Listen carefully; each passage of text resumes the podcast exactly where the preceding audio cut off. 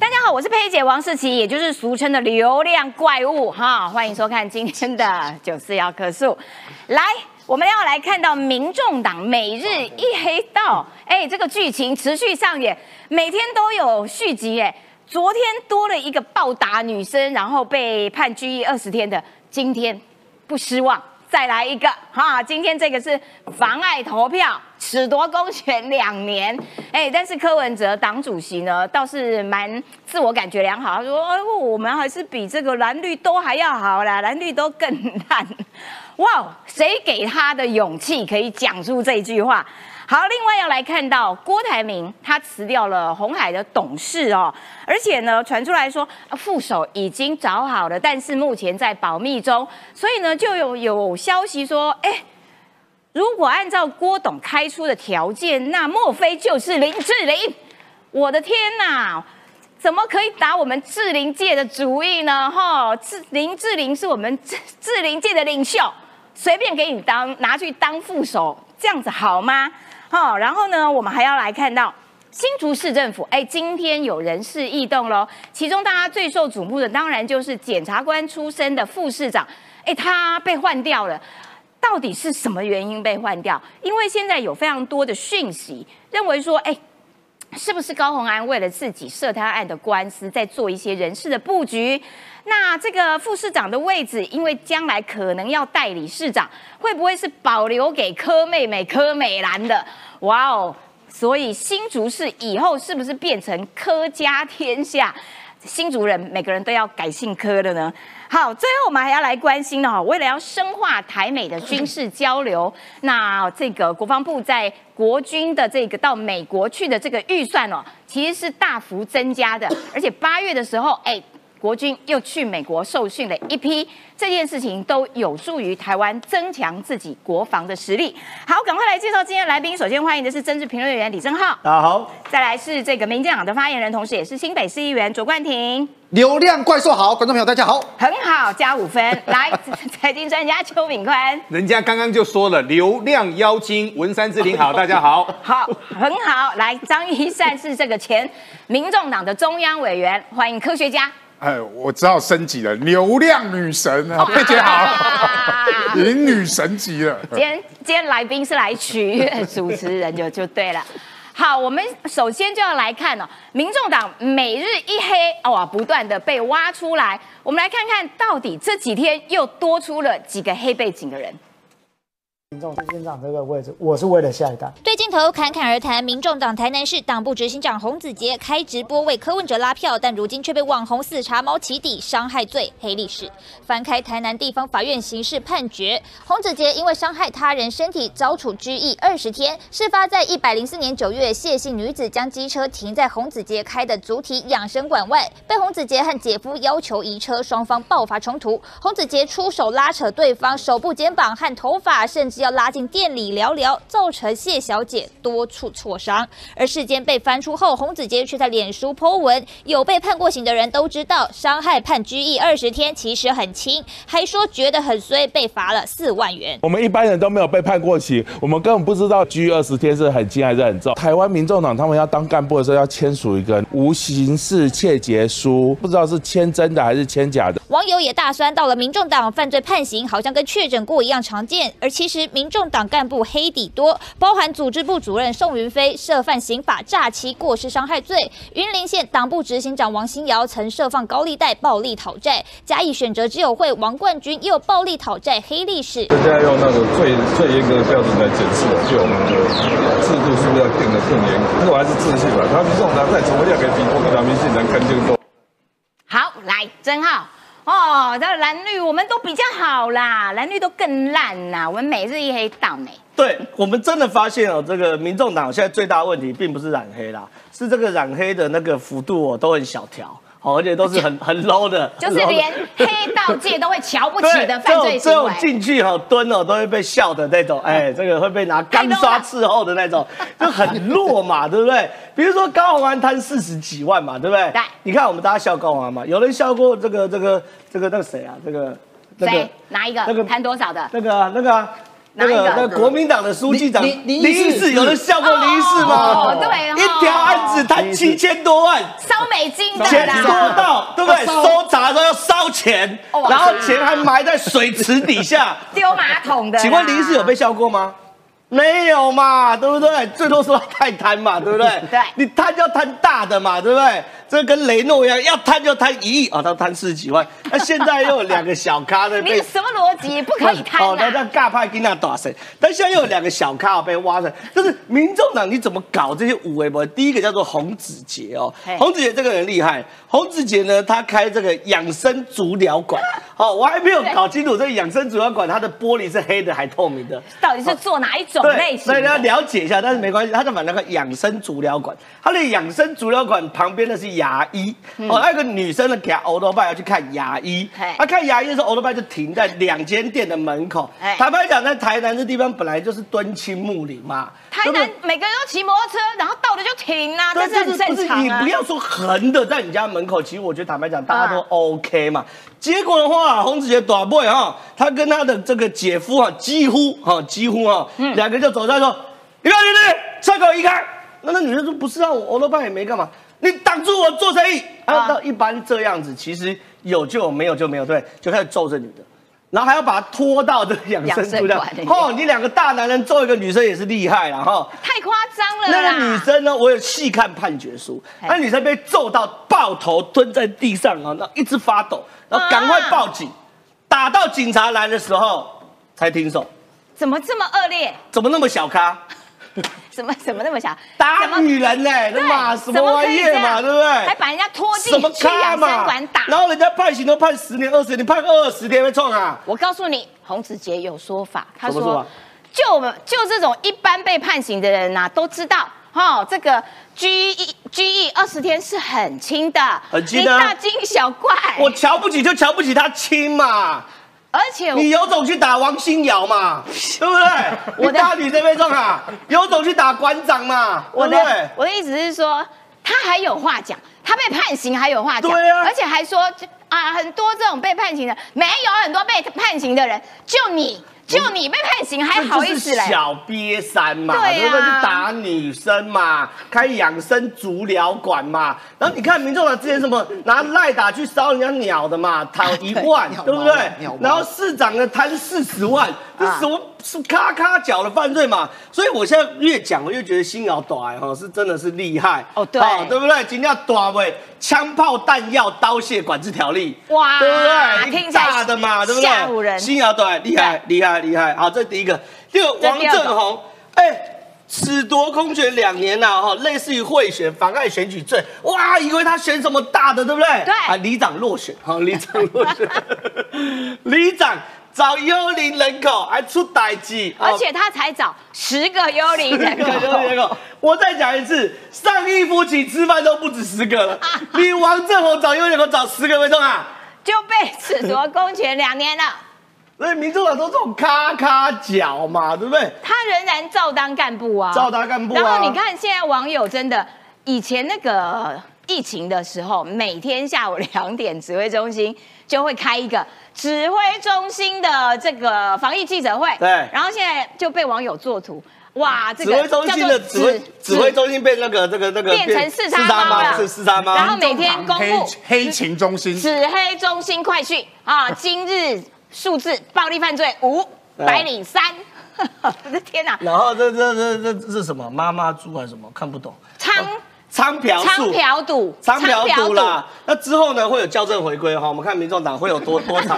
那这个呢，这个柯文哲还在硬凹嘛，对不对？对柯文哲凹什么东西呢？他说民众党哦，再怎么样还是比国民党跟民进党干净多了。哦，这种凹法坦白讲真的听不下去。哎，他哪来的自信啊？应该这样讲，民众党党员数多少？我都查过，九千人。哇民进党党员数多少？二十二到二十三万人。嗯嗯，国民党党员数多少？大概三十万人上下。你拿九千人的染黑比例哇去跟二十二万人跟三十三万人的染黑比例，你要怎么比嘛？这趴数很高哎，而且如果我们纯粹干部染黑，是他们说哦他现在很单纯哦，你不要觉得他爆料很辛苦，他就找照片有穿背心的，然后输入判决书，两个会中一个。哇哇，哎，五十趴呢，是叉猫讲的吗。而且他都是收干部，他不是收你一般人，对啊，都是有党职的。对啊，所以这种小咖嘛，所以你看啊，民众党一直去不处理这些事情，对不对？结论是发生什么事？哎，民调一直掉，一直掉，一直掉，一直掉嘛。哦，侯老二了，我就侯老二了，侯老侯友一变第二名，我就跟他们讲了，硬要熬。每一个发言人出来都一副战狼的样子，对，一副好像只要跳针哦就没事，没事啊，你没事啊，你跳这块你可以领通告啊。嗯，可实物上发生什么事？柯文的沙卡都从二十五趴一路掉到十七点五趴嘛，对不对？然后侯友谊呢，他现在叫什么归习大法嘛，就一直归嘛，一直归，一直归，一直归，对不对？你看这两天他去当市长，当的多水鬼，对不对？很很很厉害，对不对？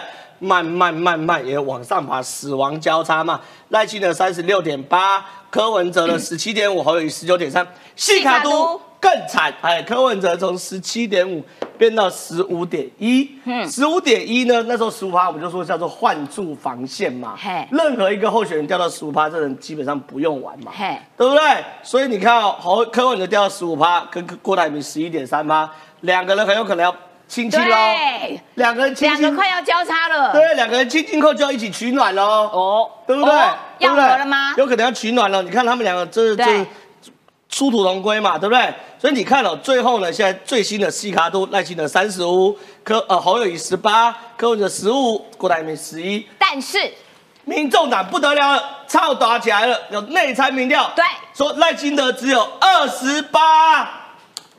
二十八，差了五六六。哎，不是啦，美岛电报有做民调开始哦，我们不记得说一定准嘛。对，没有一份是二十八的嘛。嗯，对不对？趋势上面看，没有一份嘛。就你民众党的内参内参的二十八。好，我们柯文哲还是很稳，二十三点九算二十四。侯友谊很烂，十二；郭台铭十一。哎，民众党内参也把侯友谊看跨模吧？才十二哦。不是这个内参民调，假设真的是他们的内参民调，他们就像清朝的末代皇帝溥仪一样，明明大清灭亡了，每天下面的印报纸给他看。以糊弄他说大清还在嘛，对不对？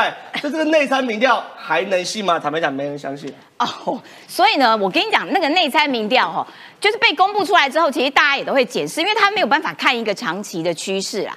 好，那因为美丽岛电子报被大家这个时时常引用，是因为它每三天就会有一份新的出来，因为多做五百份，而且它可以看出一个长期的这个趋势，看看到底是那个。是涨是跌，其实比较容易做判读啦。好，那接下来要请教一下易善，这个是科学家啦。所以你看到哦，每日一黑，只黑中心快讯，哎，四叉猫真的很强大呢，每天随便搜就会中，每天都可以剖新的。那这件事情对于民众党来说，柯文哲这样子的态度，说再怎样我还是比蓝绿好，这种态度其实，呃。长此以往下去，应该他的民调会持续往下吧？因为你不面对、不处理啊。对，这个刚才郑浩讲嘛，这个是谁喊的嘛？哈，真正的大哥现在都跟郭台铭讨债，小弟才去跟柯文哲啦。嘿，细条一万块、两万块、十万块的这种对细条的。大哥，那么甲柯哎郭台铭坐灶顶食饭在讨大条的，下面个大条要连署要来啊，一分还一千啊，我一万分至少嘛有一千万，所以这个大大大真正的大哥现在都坐在郭台铭旁边。我们讲肖家班就好，那个烧鸟毛的鸟毛烧烤店哈，这是这烧烤哥，哎烧鸟哥。他就是肖家班的细汉的嘛，肖家班的大尾拢在倒，拢在郭台铭边啊嘛，准备要替郭台铭联署嘛。就是柯文哲，你用的人，你跟郭台铭为了争取地方派系的支持，结果你找到都是细汉的嘛，大尾拢底下郭台铭边。哎，那会不会他们两个就结合在一起？因为有大哥有小弟，然后民调也都快要交叉了，那所以他们哦比较容易整合呢。啊，对，所以郭科之间事实上是彼此之间就本来就是纠缠的一个关系嘛。那我要讲的是说，瞧这种事情，哪有可能是这些小弟去瞧？是郭台铭，当然是柯妈妈皇亲国戚才能瞧啊。所以柯妈妈昨天前天在专访的里面就说：“哎，你郭台铭要来供啊，哦，郭台铭要来供啊，你有什么力量爱讲给阮柯文哲听啊？阮柯文哲安怎配合你哦？哎，配合郭台铭哦，不是郭哎。”郭台铭配合柯文哲，是柯文哲配合郭台铭，哎，已经在喊价了嘛。哦。但是我要讲。跟柯妈妈讲一句话，郭董才说过啊，谈钱就俗气了，对对 对，所以不要谈钱啊，我们来谈位置，谈理念啊，看怎么样巧。所以柯妈柯文哲的用人第一层就一定是皇亲国戚，最高的就是皇太后柯妈妈嘛。哎，我不懂为什么这种事情柯妈妈可以有角色，这件事情在台湾民主政治里面是应该出现的吗？啊，民众党的党员人数最多的就是柯妈妈的系统啊，因为大家都透过柯妈妈去把这些党员人数，包含这些地方派系的这些，为什么党员为什么这些常常出事？你知道吗？因为小弟容易抠嘛，叫我这个身份证名单要入党容易嘛，所以大部分的很多的党员都有这些犯罪的行为，是可以可预期的，因为他们当初在入党的时候就没有做严格的管理跟管制嘛，所以为了争取所谓中执委、中评委，刚才讲过那个开啊开那个茶店的那个。呃，还做过中评委嘛？他还选过中评委，而且后递补过中评委嘛。所以其中有一位就是做过中评委，他们就是为了争取所谓的民众党的党职，为了漂白跟洗白，在地方上面好做事嘛。所以这些人都会纷纷加入民众党来选这个党职之后，夺拿取党内的权利之后，再来所谓的做地方党部的干部嘛。这些都是他们当初入党没有一定的审议标准的结果嘛。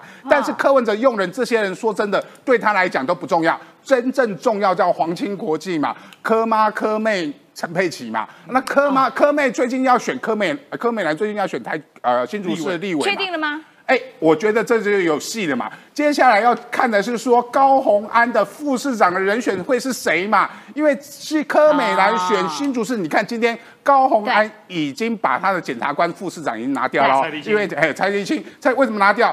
啊，我都被起诉了，已经不需要你了。啊，我现在需要是，如果我被起诉，我一审有罪，我要停职的时候，我的副市长要谁嘛？柯文哲也看到了嘛，所以他用柯美来来宣布说可能会参选立委，来跟高鸿安来跟国民党瞧这件事嘛。因为当初高鸿安的当选是因为国民党的礼让或者是弃保之下，高鸿安才当选嘛。所以高鸿安欠国民党一份人情，现在正正前要选立委。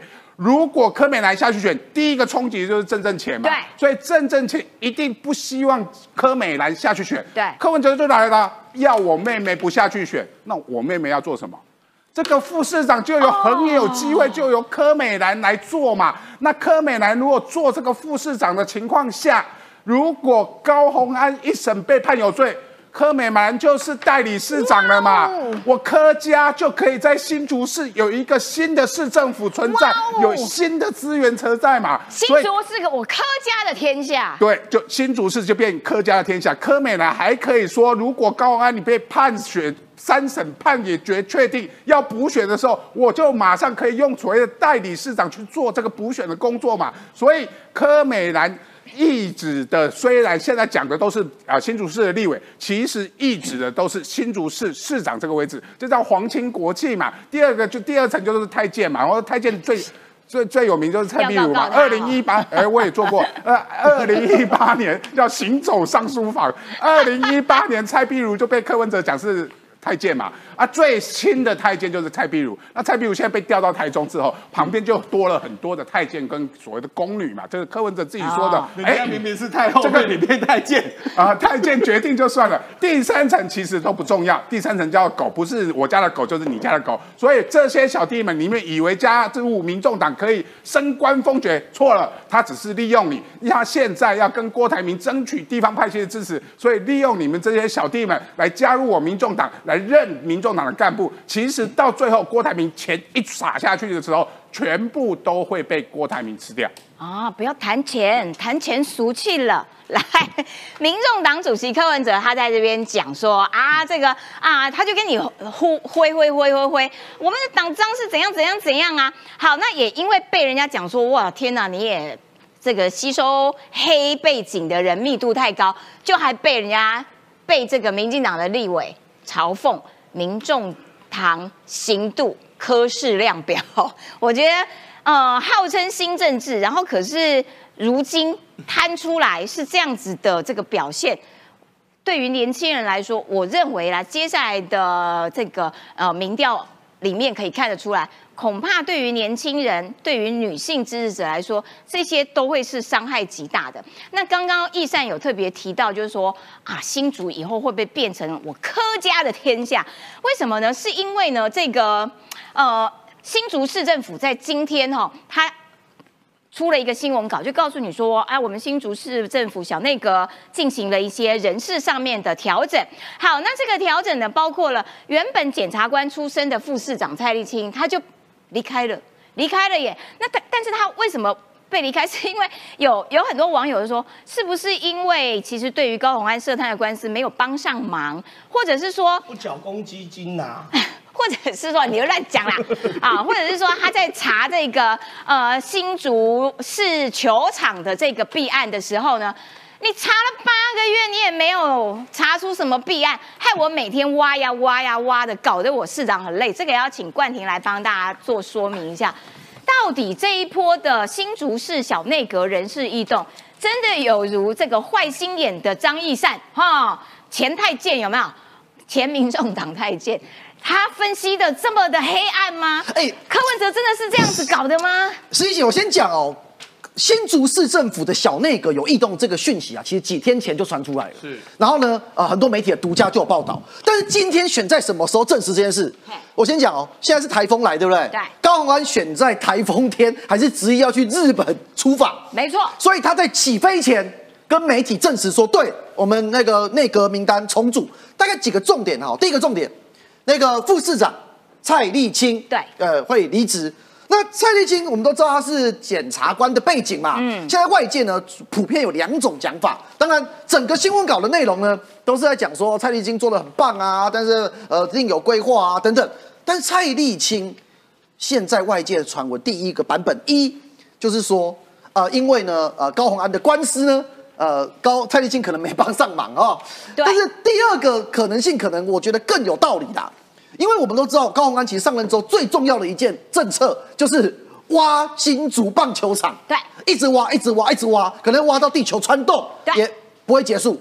那有此一说啦，哈，就是说蔡立新毕竟是司法系统出身的，你一直要他去做一个搞不出结果的事情，又如果要因为这一个。棒球场想要试图找到所谓的弊案，而去可以归责给林志坚，对这件事情，也外界也传闻说，也有可能是蔡立青去职的一个导火线了。无论是他自己要离职，还是高鸿安叫离职，当然这无法证实外界传闻。不过我要讲个有趣的事哦，嘿，石一姐，你知道今天那个高鸿安飞出去日本的时候，新竹的灾害应变中心要有人作证吗？对啊，你知道是谁作证吗？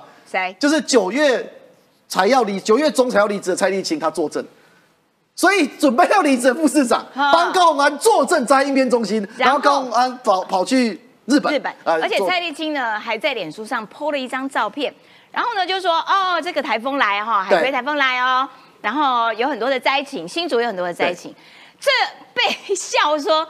你是在偷黑市长没错，这些这就是我要讲的，就是很罕见的哈。呃，其实蔡立新他坐镇在一面中心，而且对我们讲说，我们还是要把该做事情做好。那其实有人说是在暗讽高鸿安的哈，但是真是假没人知道。不过另外一个要讲的是民政处长哦，市府发言人施淑婷，美女发言人哎，她接民政处长，这背后可能也有一些呃美高在里面。为什么？施淑婷当然是高鸿安的人嘛。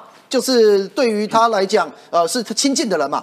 那他把版的民政处长调到城市行销处，说真的，城市行销处当然重要了哈。但是如果以整个市府内跟邻里跟地方的紧密程度，当然是民政处是标准自己的。所以，呃，施淑婷当然比起呃这个严处长哦，跟高安的关系当然是施淑婷更近嘛。那他接任民政处长也有此一说啦。高鸿安也是接下去在布局未来，假设有什么三长两短，各种可能性，包含说，呃，现在讲说柯文哲的胞妹柯美兰是不是有可能占新主力的？刚才一山哥讲的，但是其实地方更盛传的事情，反而是说，哎，不管你有没有选这个立委，有选或没选啦，假设你没选上好了啦。那如果你未来可不可以接任这个蔡立青副市长的这个缺？那高鸿安如果有一天出事了，无论是有罪还是说一审，呃，出包还是辞职，那其实还是继续可以让民众党让柯文哲来掌握。嗯，但是这个事情背后当然也有高鸿安跟柯文哲的角力啦，因为。高鸿安到底他的老板是郭台铭还是柯文哲？对呀，目前还是一个问号。所以这一些人事之间的放话或布局，也可能是高鸿安本身跟柯文哲之间的角力。柯妈妈也有出来说话哟，因为媒体有堵到他嘛。对，因为在新竹的选择之友会上，柯妈妈也在。然后呢，他就被记者问到说，是不是柯美兰医生要来选立委？哈，然后柯妈妈就说，啊，一个家有两个人选，这样会不会被骂？哦，我们会干干呢。但他这样讲，后来后来还是照做的事情也蛮多的。所以他是不是某种程度也可能在测个风向？是。哎，那如果这个风向上面好像还好，那我们就这么干。没错。柯美兰就会去选了。而且，呃，选立委是一件事哦，接副市长是另外一件事。对。所以他柯妈妈的讲法并没有说不能接副市长，所以我觉得还是接着等着看下去了。好的，感谢冠廷。然后呢，呃。另外，我要先请教一下敏宽嘛，就是说，因为前面我们讲到说，哎，号称白色力量新政治，然后结果他现在搞成这样子，新竹人事又异动啦，然后这个呃，会不会把自己的妹妹拿去做这些布局啦？然后呢，再加上前面我们看到的这些民调，你有没有什么样的看法？说，哎，所以来，呃，这个。白跟金，哎，这两条线有可能有什么样子的发展？我们先来汇集一下最近该有一些民间的一个声音哦。等一下来跟各位谈一下总和。第一个，新主人其实快受不了高鸿安了，为什么呢？本来对于高鸿安，各位还记得哈？那时候两年前在选举的时候，那时候高鸿安哇，那个全市场都在骂他呀，撸没撸多不会哈？那本来市场是新主人是希望说能够上来新人新气象。可是呢，高鸿安第一个，现在他的蜜月期已经过了，所以目前呢，新竹人对于塞车、对于行政效率、对于整个新竹有没有一个太大的一个改变吗？基本上都没有。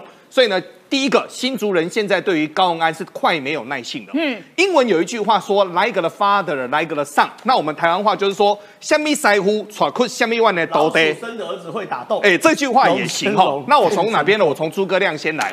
诸葛亮很会。演戏很会主持，这问题不大。可是诸葛亮很爱赌博，他的徒弟呢有没有一样会主持呢？我不晓得。但是每个都赌赌的比诸葛亮还凶。我们现在来看哦，高鸿安在政治上的爸爸是谁？高鸿安政治上的爸爸，严格来说就是柯文哲。柯文哲旁边其实有个受害者，他过去也是太监。我们都知道，柯文哲他在第一任的时候呢，其实后面整个内阁都是大清洗的哦。可是我们来看哦，高鸿安怎么会这么刚好呢？飞机一趟路都要去日本了，就在这个时间点。副市长换掉，文化局长换掉，民政处长换掉，城销处处长换掉，换掉完之后，大家突然间发现这个后面有一个非常大的一个密谋。这个密谋是什么呢？我们先从蔡立青先来说哈。蔡立青大家都在想，奇怪了，你有事没事找了一个黄金检察官最厉害的来是要干嘛呢？对啊，能够保护你的就两个嘛，一个是你涉贪的案子，另外一个是个棒球场的一个案子嘛。涉贪的案子现在已经起诉了，没没什么搞头了。好，我们从棒球场先来谈。过去高鸿安怎么面对所谓的棒球场呢？各位，这是他压箱宝啊。什么叫压箱宝呢？压箱宝。他每次都说这个地方是大密宝啊。每次有事的时候呢，他就去那边挖呀挖呀挖嘛，对不对？然后呢，我们如果去看文件的内容，它总共有一百五十三项的大缺失。这个大缺失当中包括了什么百分之八的土不合啦，什么什么缺水啦什么的，反正怎么讲都不对就对了。但重点是各位办了这么久之后，有开出一朵花来吗？各位没有哦，到现在是没有的哦。啊所以严格来说的话，蔡立青他的阶段性任务包括保护蔡宏安、保保护高宏安，各位有保护到吗？没有嘛？他现在被起诉了嘛？棒球场现在也有点办不下去了，因为棒球场到底如何，我们需要一个真相。但是目前是真相是他搞老半天，他没有办法下手啊，他没有办法下手。所以就现在来说的话，第一个新竹现在做了一个所谓的内阁的一个更动。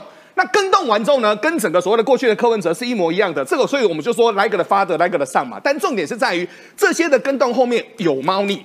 为什么在这个关键的时间点要这么做？然后最后的是。新主人对于整个高安快整不下去了，而棒球场现在也办不下去。如果再让柯美兰去代理副，呃，代理市长，哇，那整个新竹应该会大暴动。好，来看到郭台铭，是因为呢，现在郭正营的讲法是说，其实副手已经找到了，但是因为呢，呃，这个还还在谈，然后所以这个呃要先保密。是。传出来要有三个条件：高知名度、热心慈善公益，而且是女性。于是就有人问说，是不是志玲姐姐？我们志玲界的领袖啊！天哪！哎，传出林志玲最生气应该是文山志玲了，没有错。志玲为什么要被吃豆腐？不要打我们志玲界的主意！哎，我跟你讲，你刚才讲这个媒体谣传，先不要看啊。我们先看郭台铭本人怎么讲嘛。因为要摊牌了。对。九月十三到九月十七领表，他就必须要跟大家讲他的副手是谁嘛。他自己嘴巴讲的哦，一样三个条件，观众朋友们认真看。第一个条件要能够为人民做事。第二个条件叫符合民众期待，第三个条件叫协助我的不足人选。前两点不是废话吗？你会选一个不为人民做事，选一个不符合民众期待的人吗？所以关键是第三点啦。协助他不足的人选，所以现在有很多人解读。哇塞，那要要找一个全能型的。哎，对，因为蛮多不足之处了 哦。蛮多。好了，我我先讲一下，如果真的要这样讲哦，大概几个不足啦：诚信不足、性平观念不足、气度不足。要符合三个条件，我们可以想想看是谁。不过如果讲说从条件来讲，从背景来讲，可能就不是企业界了哈，因为协助他不足之处了。好，那媒体呢，就有人就直接问郭台铭说：“哎，那你觉得林志玲怎么样？”哦，郭董很认真哦，这个是严肃的话题，不要开玩笑。然后呢，大家就会说：“哎，黄世修，那你知不知道郭董的副手是谁？”他说：“我知道他已经那个找到了副手人选，但因为发言人不能说谎哦，所以我叫他不要告诉我。我拒绝，我拒绝知道，所以我不知道是谁。不错啦，这一个发言人不讲谎话。其实我以前当发言人也是这样，但是相不相信大家自己心里有一把尺了哦。好，回来哦。那郭台铭媒体。呃，传说他附手了三个条件：高知名度、热心慈善公益、女性，所以才会传说符合这三个条件的，有可能是志玲姐姐嘛？虽然我觉得很瞎啦，哎，你还闹到林志玲的经纪人要出来回说，林志玲对政治不甚了解，只希望大家健康、社会平和、世界和平、天天快乐。呃，如果真的是姐姐，那就会变成是 那个芭比类的芭芭比乐芭比乐园了。我觉得姐夫阿 k a 应该会疯掉哦！怎么台湾政治这样子乱搞啊？阿 k a 没有疯掉，没关系。关键是有网友建议啊，说那一样是志玲啊，他不是蒋文山志玲，你放心。但是有金门林志玲，也许可以找曾玉珍。不是。不是陈玉珍什么时候进进入我们志玲界的？有有有，是是是，为什么没有告诉我？是是是，这个消息太震撼了。唯一不要文山志玲，不要歧视金门志玲，好不好？唯一支持金门林志玲。好了，反正林志玲这件事情就是一场闹剧的，什么可能是林志玲？但是也显示出郭台铭的副手，大家有想看到到底是谁？而且我觉得他真的还蛮会制造声量的高段。有啦，这大家会讨论嘛？可是关键现在是他辞了红海的董事哦。对，哎。这个很有趣哦，你知道一个人大老板啊，当到他自己是红海董事啊，因为之前董事长他没当了嘛。那红海董事他居然这次辞职，跟大家讲说，哎，其实董事会没什么去开。然后呢，那个因为我太忙了，忘了辞，所以这个时候才辞，忘了辞啊！哦，哇，当红海集团董事可以忘了辞，但没关系，红海证实哈，他说郭台铭是个人因素辞掉这个董事。那现在各界就分析，尤其财经界哦，认为说为什么郭台铭要把这个董事给辞掉，很重要哦。因为郭台铭他还是上市公司红海集团的董事，可能会有几个因素了哈。嗯，第一个因素，红海可能现在想要呃做一个危机处理，这个危机处理就是因为郭台铭真的因为参选的这一个总统，呃，红海其实要承担一些压力的啦。对，那你看看他的动作可以看得出端倪。第一个动作，红海最近他控制发言渠道，现在哦，红海的所有子公司很少会出来讲话，哈，全部都是总公司统一中央集权控管，甚至哦，连他们的刘阳伟。董事长现在也很少公开行程。接下来呢，他们的区域总部呢沟通驻在国政府，就是告诉大家说，哦，郭台铭啊，呃，现在呢也已经由刘阳伟全面接班了。郭台铭参选是个人行为，代表红海集团可能担心一件事：郭台铭的宣布参选，如果老共真的不高兴，因为看起来等下会讲，老共真的是不高兴。环球时报啊，跟他们的官媒啊，现在。如果因为老公不高兴，影响了红海，是他们整个经营阶层最不想看到的。好，再来。好，黄世修呢，他他就回说，哎，那大黄世修的回应蛮有趣，这大家看一下，为什么你要辞董事？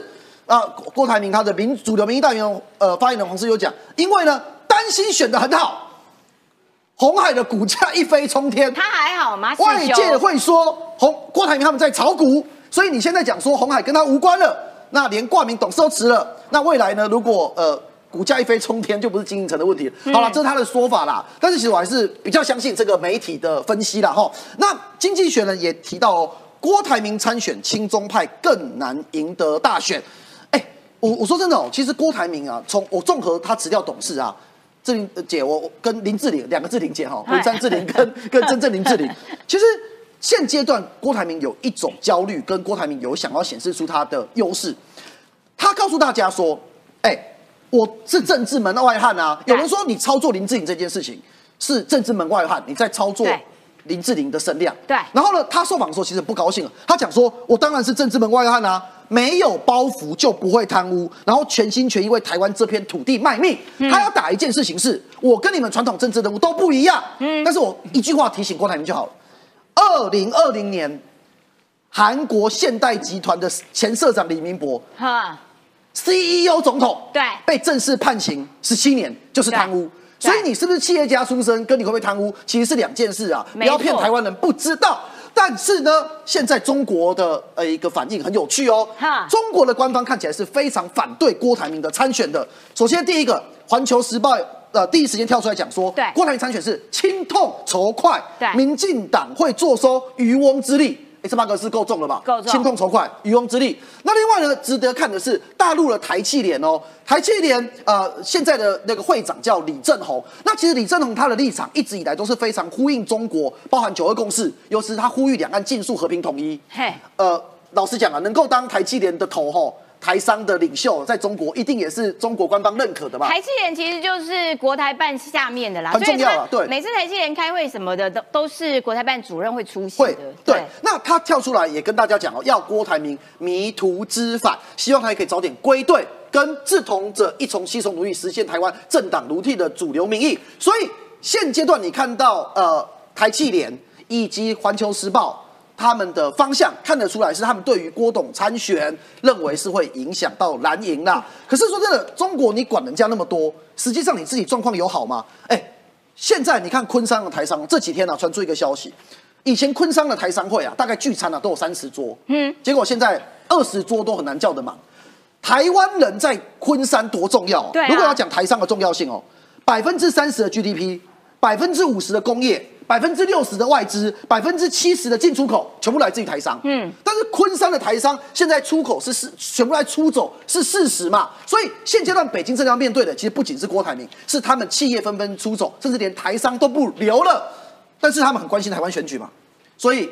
到处出征，到处入侵我们的平台啊！哎，这几天啊，在 D 卡有一篇文章很瞎，对对对，他直接有看到，他意思就是在讲那个台湾啊、中国啊的关系，但关键是露馅了嘛，内容不讲啊，就是你反串的点嘛。反正他就说民党很烂啊，民党很烂啊，对啊，民民党烂烂，然后内容不讲，但是我讲几个点哦，他连伪装台湾人都伪装了这么不用心。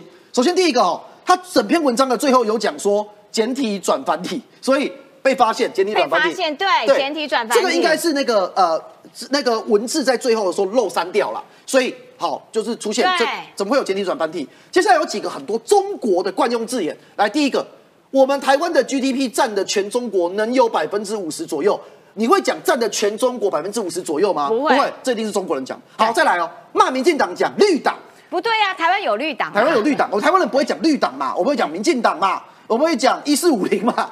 好，再来哦。把票投给蔡蔡子，蔡蔡子他们中国很多网友讲蔡蔡子在讲蔡英文呐，所以台湾人不会叫他蔡蔡子，所以全部都是中国的语言。他们真的是介入台湾的总统大选，介入的很认真啊，超深啊！可是问题是演也演的不像啊，所以现在被发现，确实中共的统战部门以及他们想要介入这一次台湾的选举是非常明显的。最后对照一下哦。那别人面对中国可能介入他们国家的国安或者是各个部会，他们是怎么做的？芬兰财政部长哦，不是部长这个职务哦，是部长要聘一个顾问，哎，聘顾问而已。对，结果这个顾问只因为他是中国人，直接被驳回任职令，因为哦哦哦，哎，我观众朋友，我们认真看哦，顾问部长的顾问，他的太太是中国人。而芬兰就认为说有可能被渗透的疑虑，而且最近他们也常常往返中国。你看中国多讨人厌，多讨人厌！大家防你防成这样，为什么？因为你一天到晚都要用一些暗黑手段。一来讨人厌，二来是代表人家在保护他们的国家安全。对。那看看其他国家，看看芬兰，再看看台湾，中国介入台湾的选举多么的深。没错。好，谢谢冠廷。我要请教一下这个敏宽呐，就是说我们刚刚讲到 郭台铭嘛。他又这边吃志玲的豆腐，然后他这个从辞掉红海的董事，那可是其实也有外媒就说，啊，可是他还是单一个人持股最大的股东啊，那所以你要回回任董事，随时都可以回去啊，所以你根本这个辞掉董事是一个假动作。另外还有，哎，中国其实借借选。借的非常各个层面都有，然后呢，他们骂郭台铭，哇，这个这个背信忘义啦，迷途知返。我觉得骂最狠的是那个宋涛，是。宋涛不是跟那个国民党的副主席这个夏立言一起去山西看那个那个关帝庙，对，哇，在那边讲说什么天人共禄啊，如果你背义忘性的话，天人共禄之啊，哇，天哪，这话讲的很重，可是他们是不是没有搞清楚？就？中国越讨厌的人，其实台湾人接受度越高哎。其实这是没有哦，再跟各位谈哦。过去只要中国很讨厌台湾，通常的整个人气会井喷哦。但这次郭董并没有，这是非常奇怪的一点哦。现在谈一下最近郭董的一个做法哦。第一个，郭董他最近就第一个先设防火墙。什么叫先设防火墙呢？他就说，哎呀，那个因为之前是自己话，郭台铭一我们一直跟各位谈论过，郭台铭有一个很大的麻烦，他说话会比他脑子快。之前呢，他就说，万一因为我要参选之后呢，所以中共要把整个红海在中国的整个财产全部都收走，do it，do it，美丽的 take it，美丽的 take it 哦。但其实呢，他有钱有势啊，他被拿走，他可能觉得不在乎。但台湾单单红海有八十万个股东。台湾最大的 ETF 叫做零零五零，零零五零目前红海还是第二大的权重，股东有六十万人，这一来一回就有一百四十万人了。你得其实选举就是两张票，一张叫选票，一张是钞票。你只要得罪了选民的钞票，选票一定是下不去的。好，我们再来看国台办哦，这是国台办。等一下，等一下，明宽，我想插嘴问一下，黄世修有说。因为他辞掉红海的董事，是因为担心红海的股价一飞冲天啊？会吗？会吗？哦，黄世修说的这句话就很简单嘛。台湾有一百四十万人，你的身家性命跟红海是连在一起的。最近有井喷吗？各位有井喷吗？没有哦。自从郭董说他要参选之后，其实红海的股价是一滩死水的哦，大家都不动它，连外资都不敢动它。为什么呢？外资买也不是，不买也不是嘛。所以呢，现在大家就是大家就是都不动，一一。就是一一动不如一静了，大家就是先在那边看。所以黄世修到底是不是真的领四十五万？我个人是很怀疑的，因为从他开始上来，各位这三天看看那个牌型，他值那么多钱吗？当然那是另外一回事了。人家都说他现在土条变金条嘛。但我们再来看几件哦。最近呢，郭台铭他就在设防火墙，他就说呢，哎呀，跟各位说啊，其实在过去的四年呐，红海的股东会呢，总共开了超过三十次。我真正去也才去三次而已啊，所以我这个整个你说真正是当做所谓的股东是不是那么重要呢？其实也没那么重要。但第二件事情他就踩得很硬哦，他说什么呢？他就说最近的华盛顿邮报啊都在黑我，他就说什么我们的威斯康星厂啊现在变成蚊子馆了，所以他要跟华盛顿，请各位注意哦，现在的郭台铭他是要占华盛顿邮报，直接跟美国的媒体杠起来哦，他就说，好，好厉害哦，哎，因为他黑他嘛，他意思就是他黑他嘛。但是我们回到整个所谓的宋涛的一个观点哦。简单的说，过去只要中共点名台湾，就是红到不行。好，过去都是这样。可是呢，这次郭台铭的一个事件告诉我们，这次的风向变了。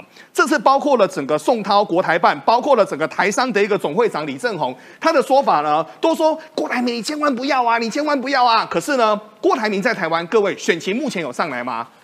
子熙姐，目前来看好像也没有。嗯。所以接下来啊，你结束了，你结束的非常瞬间，让我来不及接这个球。我要请教一下易善，所以你怎么看这个呃郭台铭的诸多动作，以及中共借选这件事情？呃，台湾人当然知道这件事，但是有没有办法提高自身的免疫能力？我觉得。每一次的选举其实都要花更大的力气，因为他们失利，对岸失利的那个动作强度也会越来越强。对，其实还是要有一个自身的防卫了哈，这是第一个。第二个就是说，其实你看哦，红孩子不过是在中国做主张的、组装的，对，它的影响中国的界选的影响，因为你呃，郭台铭现在要参选，他就得辞去所谓的红海的董事来。保护红海在郑州厂最大的组装厂，不要忘记了，iPhone 十五要发表新机了。iPhone 十五发表新机，表现表示现在郑州的红海厂不断每天的在产生新机台，因为接下来耶诞节就要卖这个所谓的新的 iPhone 十五嘛，所以整个红海里面最关键的生产期就是下半年，也就是你郭台铭在参选的时候，所以郭台铭辞去这个董事，我必须予以肯定，至少保护了我们一百多万的投资人呐。如果果我说说不要说官场啦，只要停工两天，那整个的损失会有多大？而中共会不会做出这样的傻事？就是会，因为中共本身就是一个不理性的国家嘛。所以为什么红海说？郭董因为个人的因素离开这个董事，郭台铭还要补充说，我这四年已经都没有参加红海的一个董事会了。为什么？就是要跟红海切割嘛，让红海在中国的工厂可以顺利生产接下来大家期待的 iPhone 十五嘛，这个才是关键。而这样的关键，连手机的组装中国都这么样严格控控制了。更何况危危危危及全台全世界，甚至全台湾，全世界的半导体嘛。所以美国的国务院，哈。雷蒙多他们商务部长虽然去中国去做访问，但是回来的是说，我们还是要持续晶片围堵的政策嘛。我们要给中国的晶片，还是不能危及到我们的国家安全，不能危及到我们的国家安全，包含最近最夯的 AI 晶片，都是要用降阶版的晶片给中国嘛。持续延续着中国未来不可能在半导体上面跟所谓的 AI 产业上面来超越美。美国的这个呃优势嘛，所以这个为什么雷蒙多去中国，他一定要去谈商务部要去谈生意，但是同时在国外安全上面，他是寸步不让的原因，而不只是雷蒙多嘛。英国的最近英国国会产生一个报告，说台湾是一个主权独立的国家。为什么是英国做这个报告吗？因为英国跟日本之间也要开始做。国防上面的合作嘛，如果你不认定台湾是一个国家，那台海问题就是国内问题，台海问题是国内问题，英国怎么介入？所以英国要介入台海的这个问题，让台海的通行权变成是国际问题，所以他先要在国会里面说台湾是一个主权独立的国家，台湾的主权不属于中华人民共和国，所以英国的呃战略司令首长。呃，这个尖端科技是阻止台湾冲突的最大的关键。他讲的也是这个尖端科技，尤其在晶片上面的尖端科技嘛。因为所有的未来的世界趋势，包含 AI，最重要就是算力；包含武器，最重要也是算力。我们说超音速飞弹不重要，超音速飞弹。到所谓的你的目标的时候，你如何去做微调才是重要的。那个微调的关键就在 AI 的算力嘛。这个 AI 的算力如果算得快的话，我才能够精准打击目标嘛。所以飞得快不重要。是精准打击目标才是重要，最重要。那精准打击目标靠的就是晶片上面的算力。如果让中国掌握了晶片上面的算力，那中国的所有的武器就将会超越所谓的英美欧美国家。这些才是所谓英国他们要去谈为什么未来要去跟日本合作、跟美国合作来控制台湾啊，控制台湾的晶片，控制中国不能取得高科技的晶片、高阶的晶片的重要原因，因为。才是国防上面的最大保障。哎，我要补请教一下敏宽啦，因为刚刚讲到说这个台商啊都出走了，对你的了解是说台商到底现在是不是能走的都走了，留在中国的还剩下多少啊？哦，过去的台商其实很多人都以为说台商近几年来在中国大陆混得很好，其实并没有。中国大陆从一九七八年改革开放完之后呢，台商其实最好的一个好生好水的一个时间是在二零零八年到二零一二年左右。然后后来呢，中国他们就开始改了很多新的一个法令，例如说像五险一金。五险一金让很多台商其实是苦不堪言的。各位，你去想哦，我们台湾单单一个所谓的劳退劳保就两个而已，就搞得我们头昏眼花了。他们的生育啊，他们的那种所谓的呃养老啊等等的，其实很多的一个法律。然后呢，重点是真正的所谓的一金当中呢，你买房子还要给补贴。所以呢，其实他们社会主义国家，当他们在开始整个国家变强之后，他们那种所谓的劳保制度会让我们很想象不到的。这是第一个，第二个。过去几年当中，特别是二零一八年开始哦，其实很多的台商就闻的味道都不对了。为什么呢？第一个是美中的一个科技战，科技战完之后，很多的先进制程拿不到，对不对？但这一波其实真正最大的一个麻烦，反而是出现在船产业。例如说，我们这次我们的国内有一家公司叫财讯，财讯就说奇怪了，我们怎么会去统计拿到这个资料？他们看到的瑟瑟发抖啊！发生什么事呢？国内的六大产业哦，过去像什么水泥呀，包括像医美啊，包括像百货等等的，有六大产业哦，一年可以在中国大陆一年可以赚六百九十几亿哦。十七姐，你知道现在一口气衰退多少吗？衰退九成哇！上个礼拜才出来的数字，剩一成啊，剩四十八亿。剩四十八亿哦，所以。后面大家是不是能走的就先跑？基本上能走了就走了，所以刚才冠廷才会说嘛，就说啊什么昆山的台商，各位昆山的台商过去开一百桌，现在剩二三十桌，这已经算好的。你知道东莞的台商现在连要开个会都开不起来啊，跑光光。东莞、珠海，然后后街等等的都跑光，为什么呢？家具没得做嘛，纺织没得做嘛。简单的说，传统产业在崩盘当中，而电子产业现在相对来说也没那么好。所以呢，虽然北京当局在否认当中，但是。中国的消费力在衰退，嗯，然后呢，我的订单又变少，你说台商怎么可能会不如归去呢？哎，那所以我知道了，就是说，当中国每次碰到台湾大选的时候，就找台商下手，然后这边摸你两下，那边给你嗯这个吐你两下，其实这个效果会越会越来越差。一方面也是因为台商能走的都走了，他的人数也越来越少了，它的规模也越来越萎缩了，而且。另外一方面是最重要的是，台湾人其实这些年呢，很清楚的知道说什么叫做认知作战，抵抗力也变得更好一点了。所以当中国每一次选举就想要来这个借选台湾的时候，其实的确它的强度会越来越强，手段会越来越多。但是台湾人，我觉得那个意识也不断的在提高。好，刚刚很多这个线上的网友一直在问说，为什么李正浩一直在吃东西？不要再吃了，又吃东西，又在那边跟卓冠廷聊天。薪水小偷啊，没有错，你步上叶元之的后尘，赶快来告诉我们，强化抗中的战力。现在我们国军到美国去进行这个军事的训练，双方。交流的深化程度超越以往，来喽，真功夫要来喽，硬实力哦，不糊弄哦。是啊，现在状况是这样，因为呢，我们现在都希望嘛，我们台湾的军事哦，可以尽量跟实战接轨，哦，不是跟现代接轨哦，实战是实战嘛，对不对？那当然了，希一我们一直很希望啊，这个我们的国军哦，可以跟美军一起演习。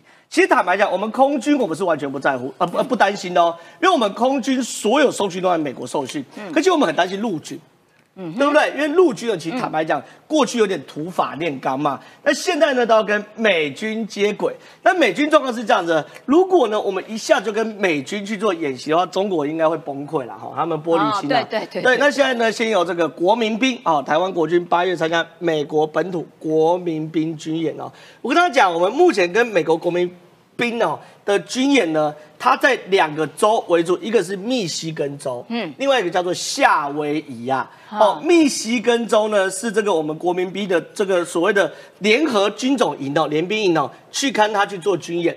那这个军演呢非常非常有趣哦，因为这个军演会在哪里军演呢？在这个所谓的密西根州的格雷林村。这个格雷林村就是每一年美国在做北方军演的地方。好，这个北方军演是个大规模军演，就是有陆海空全部都有在去做支援的。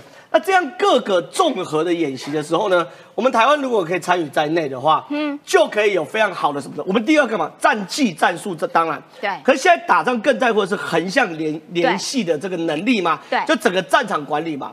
所以我们这次哦派我们这个台湾的军队去哦。就是除了学习最新的战机跟战术之外，横向联系的能力也很重要。哦，那么未来呢，我我们会派装甲兵呢去跟夏威夷的国民兵去做军演。哎，装甲兵去夏威夷干嘛？干嘛？夏威夷不就去晒太阳吗？对不对？不是去苏湖的吗？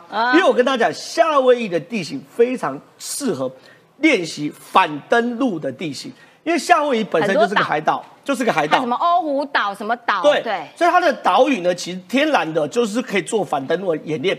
那我们的装甲兵呢，在整个台湾战争、台海战争的响定中，不是打平原装甲战，我们台湾根本没有什么平原嘛。我们装甲兵其实这种做反登陆的资源之用，比如中国的船要上来的时候，我们的坦克要去打他们的船，对，如何去做反登陆？所以，我们装甲兵呢派夏威夷，我们联合兵种营呢去密西西根呃密呃密西根州去做联合的演训哦。这东西就是让我们台湾跟国民兵这做做所谓接轨。那很多说，你看马上就有人留言啊，国民兵不是正规兵吗？对，国民兵真不是正规兵。美国兵种有两种，一种是美军。国民兵那是六日去当兵，那为什么我们要跟国民兵？我们国民兵很弱，对不对？有点瞧不起他，对不对？我没有瞧不起他，我不全世界最强的军种哈，第一个是美国的陆海空三军，这是美国前三大军种。第四大军种是美国特种兵军种。全世界第五大军种是美国国民兵。美国其派国民兵出去哦，就可以打垮世界上所有的国家。所以呢，假的乌克兰其实也是给美国国民兵训练的哦，是美国国民兵训练了两万三千名的乌克兰的这个士兵啊，而且美国国民兵有 F 三十五，有 F 二十二，美国国民兵的武器配置超越世界上所有国家，哦，所以不要瞧不起美国国民兵。哎，所以他有没有有一种可能，就是我们先跟这个国民，说不定接下来，哎，我们更厉害了。可以往上升。不是实物上，美国国民兵在军演的时候也会有美国的军队加入，所以我们当然是以美国国民兵为理由，其实去也是会跟美军去做训练。所以美国国民兵真的很强，大家不要小看他。所以我们的国军相关赴美预算增加，不对，人去多，当然也要增加预算呐。所以现在最新编编列，我国赴美考察、交流、开会等相关预算增加百分之三十哦。可这个呢，应该不是这种演训的预算。演训预算应该会藏在其他预算科目里面，这单纯是就个人哦高阶的将领去交流等等的哈。所以说我们的军事预算，其实坦白讲，我真的不能打开来给你们看，因为呢打开的话，其实就会知道里面发生。像过去我们发展雄风增程型的飞弹的时候，那个预算也是藏在雄风飞弹里面。嗯，好，懂了吗？好，所以这是一块。那另外一块，我们自己呢也是要进步了。哎，对，我们编列五亿元预算量产万箭弹。哎，万箭弹不是早就有了吗？对啊。目前万箭弹是两百公里，我们部署在哪？部署在澎湖。嗯。可是为什么我们要让射程变成四百公里呢？因为老共打我们台湾的时候呢，我们飞机起飞后一次往东飞，先躲一下，就是我们不会让战场局局限在台湾海峡，我们的飞机一定会在台湾以东。那这个东西呢，才可以让我们飞机可以有足够的安全距离。那足够安全距离，那你在台湾海峡大概长度是一百八十公里，你在台湾纵宽要一百公里左右，可能就两三百公里。所以，我们万箭弹射程一定要四百公里，才可以确保什么？我们的战斗机可以在台湾以东发射万箭弹，打到福建他们等东部战区的港口。哦，所以这个射程四百公里是有必要的。那目前来说呢，我们也积极哦发展 AI 无人机的相关相关产业嘛。可是问题是哦，在做整个 AI 无人机的状况底下呢，哎，美国真的是走在最前面。美国人 人工智慧开发商哦，Shell 的 AI 呢，它在做什么？成功展示三架无人机的组队飞行示范。嗯，三架无人机飞起来有什么意义？它要由一个大脑来控制 N 架无人机，这是未来美国的概念。就。所以无人机也有这种主机，然后旁边对，这叫蜂群蜂群的哦。你看蜜蜂哦，飞出去的时候，他们有自己的沟通方式。他们不用讲话，也没有无线电，他们自己沟通方式，他们知道谁来搭配，他们就是希望做到一个无人机的大脑，这好厉害，可以做风群，可以互相搭配，谁去挡，谁去死，谁去攻击，出去就是一整队伍。没错没错，We are a team，好，我们是个 team，好，那除此之外呢，这个俄罗 America，对，除此之外呢，美国现在遇到一个大问题是什么呢？它的武器产能真的不够，因为呢，你第一个在俄乌战争，他们发现他们标枪次的分量根本生产不出来，因为他们过去想定。这个时代不可能有像俄乌战争这种大规模战争，他们觉得都是点血战，所以他们武器不断缩减产能。第二件事情呢，未来要走无人机的话，无人机就是拼产能哦。哦。不是拼能力哦，拼量。对，你的量一定要够嘛，对不对？所以他们现在想半天，发现算美国人其实很难控制嘛。像我们台今天去美国都叫朝九晚五嘛，还要奖金嘛，还要 life quality 嘛。他会想半天算了，我们扩大海外武器产能，我们让这个黑阿弟啊帮我们做，比如说。乌克兰要打仗，就在德国、波兰、澳洲来去做。那亚太地区呢，就台湾跟日本来帮忙做。就说呢，因为我们这些国家的这个精密加工都非常非常厉害嘛，对不对？那与其美国那边死撑，不如这个做有案制造。你看有案外包，对，你关键是有案哦，嘎吉啷。我觉得可以理解，要不然因为我觉得美国的 loading 太重了。美国人就是要来不夸的，他们就适合当老板嘛，对不对？对对对。这种粗活，哎，就让台湾哎小弟来做。而且你看，我们做完，我们也不用补给哦。嗯，我们现在做自己用，打仗的时候你也不用等美国运过来嘛。对对对对对，所以真的很务实的让武器生产尽可能的靠近前线。他们让波兰跟德国做俄乌战争的武器也是一样，它可以缩短补给线嘛。哦，对，所以这些都是非常非常重要的哦，都在为未来的这个美中大战来去做所谓的布局。好，了解，感谢这个郑浩。尽管偷吃的东西，但是刚刚还是做了非常详细的说明。讲到国防军事这一块哦，就是说事实上。呃，刚刚因为提到说国军赴美的预算增幅大概三十嘛，等等的。那我这两天还看到柯文哲他的国防预算哦，要占 GDP 的三趴。哎，那我就想到说不对啊，你的蓝白之前在那边一直在那边东骂西骂，说我们哎现行的这些国防啊，是不是有些挑衅啊等等？你自己要提到三趴哎，你知道明年度的预算，台湾的国防预算不是说创新高六零六八亿吗？占 GDP 多少？才二点多，就我们还没有到那个三的这个这个标准，哇，蓝白就已经整个大抓狂了。他说他要养网军，对，而且他的网军瘫痪北京，对，而且他的三趴 GDP 是要瘫痪北京。天呐，务实一点！我们刚刚讲到这些东西，才是真正的现代化的军事战争。好，今天节目时间到了，明天同一个时间，拜拜喽。